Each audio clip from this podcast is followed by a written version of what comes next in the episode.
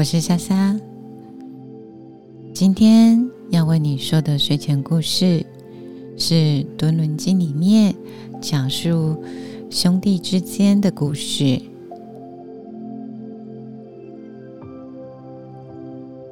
敦伦经》里面有一段经文说：“九白相争，不得死；从其邪怨，果无生。事关儿山擒猛虎。”他人不如我弟兄。这个是在讲春秋时候公子纠跟公子小白他们在争王位，最后接不得上中的故事。然后也讲了三国时期刘琦与刘宗彼此憎恨内斗，两个人也没有比较好有好效果。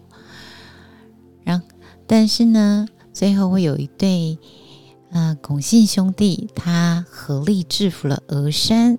里面有一只凶猛老虎的故事，想要跟大家说，手足之间如果感情融洽、团结互助，力量是非常大的。所以我们会先来说说那一对兄弟戏强的公子纠与小白。春秋的时候，齐襄公为政荒淫暴虐，那他两个弟弟叫公子纠跟公子小白，为了自保，就赶快逃出齐国，一个逃去鲁国，一个啊逃去更小一点的国家吕国、莒国。后来齐襄公被杀害之后，齐国很动荡不安嘛。那王位悬空，公子纠跟他的幕僚管仲，公子小白跟他的幕僚鲍叔牙，就赶紧要赶回齐国争取这个王位。那个时候，管仲听闻公子小白已经先从莒国出发了。那他为了不想要让公子小白先回到齐国，就自告奋勇先带兵去，想在半路埋伏除掉他。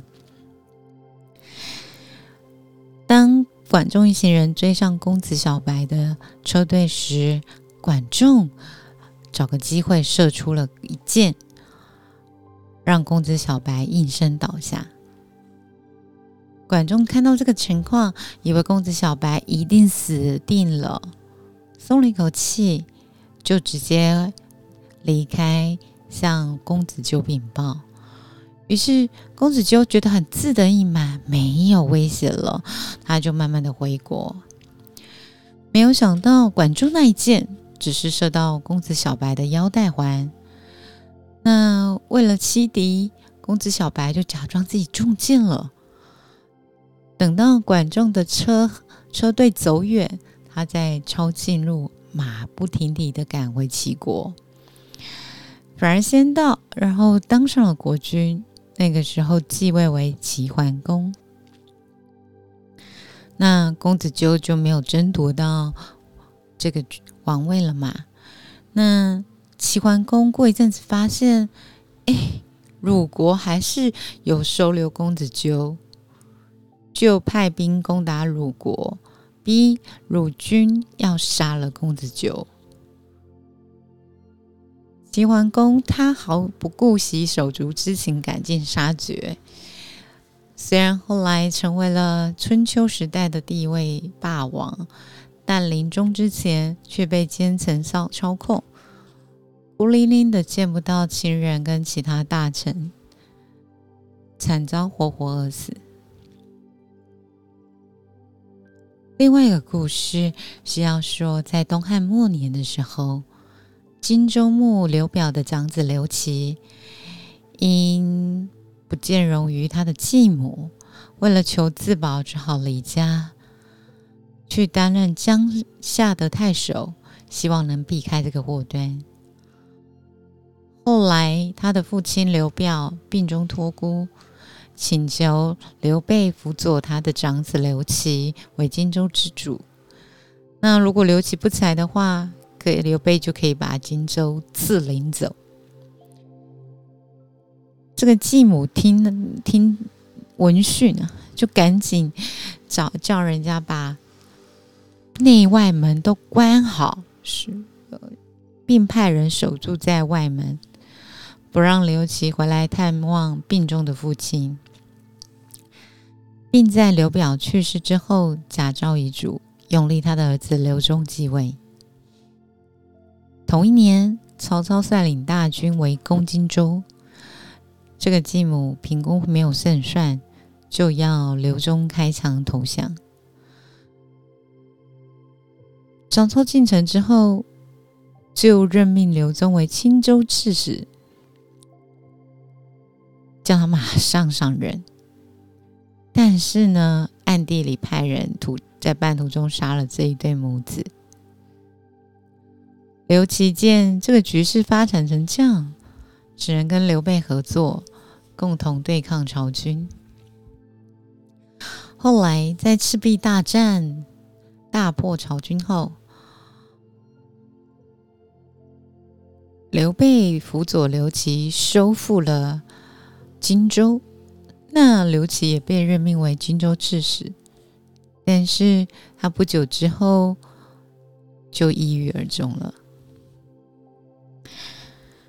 这段经文是想要跟大家说，手足之间不要互相争斗，兄弟戏强，内斗对大家是不好的。有一对打虎兄弟，非常相亲相爱，互相合作。是在晋朝末年的时候，那时候峨山，峨山是现在叫做峨岭，在江西省吉安市那边的一座山。晋朝末年，峨山有老虎为患。那有一天呢，有一只老虎到山下的村落猎食，百姓就惊慌失措的到处逃窜逃窜。那有一位龚姓青年走避不及，竟然被老虎追上了，就形成了人跟老虎对峙的紧张局面。就在千钧一发之刻。他的兄长狂奔跑来援助，结果竟然让他们两个兄弟合力制服了这一头老虎，成就了一段佳话。兄弟之间其实拥有着无可取代的亲情连结，往往相较于其他同才关系更为紧密亲密。我们要珍惜手足亲情，互相照顾。遇遇到危难的时候，更要不离不弃，患难与共。我们就能让彼此成为对方最坚实的助力跟依靠。当然了，我们兄弟姐妹彼此都有不一样的个性跟特长。当我们看到对方的缺点，可以在适当的时候婉转的提醒；看到对方的优点，要给予肯定称赞。如此，我们就不会让手足之间变成竞争跟伤害，反而能互补互补龙，成为彼此的稳固根本。